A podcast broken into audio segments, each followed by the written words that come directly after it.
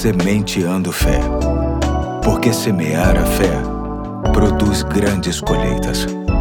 Olá, aqui é o Pastor Eduardo. Hoje é quinta-feira, dia 31 de agosto de 2023 e chamo sua atenção para o segmento da série Confiança nas Promessas de Deus, que se compõe de textos adaptados de Charles Spurgeon, que, na opinião de muitas pessoas, é considerado o príncipe dos pregadores. A reflexão que apresento, por ser escrita por ele, se utiliza de uma linguagem bem mais formal do que a que costumo usar. Não estranhe e aproveite ao máximo as pérolas escritas pelo antigo, porém não menos relevante pregador. A reflexão de hoje tem como base o que está escrito na parte final do versículo 7 do capítulo 7 do livro do profeta Miqueias, que diz: Pois o meu Deus me ouvirá. Assim escreve Spurgeon. Amigos podem ser infiéis, mas o Senhor não se afastará da alma graciosa, pelo contrário, ele ouvirá todos os seus pedidos. O mesmo profeta diz no mesmo capítulo, no verso 5, o seguinte: Não confiem nos vizinhos, nem acreditem nos amigos, até com aquela que o abraça, tenha cuidado com o que diz para ela.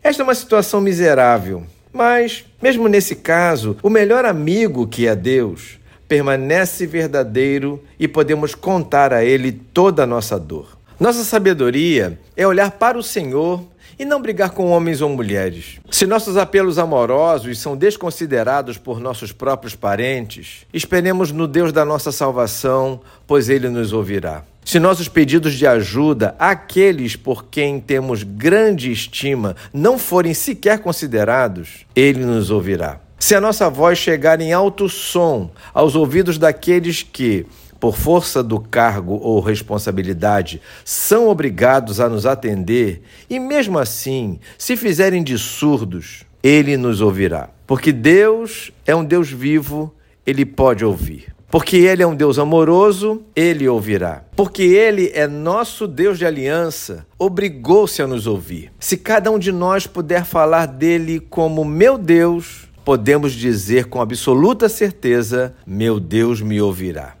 Sendo assim, você que se encontra com o coração agonizante, deixa tuas tristezas se manifestarem ao Senhor teu Deus. Dobre seu joelho em segredo e coloque para ele toda a sua angústia e toda a sua gratidão também. Não deixe para depois e nem acredite que você precisa encontrar o melhor momento para ele te ouvir. Ele te ouve sempre, aqui e agora. Pode acreditar. Bom, hoje eu fico por aqui. Até amanhã, se Deus quiser.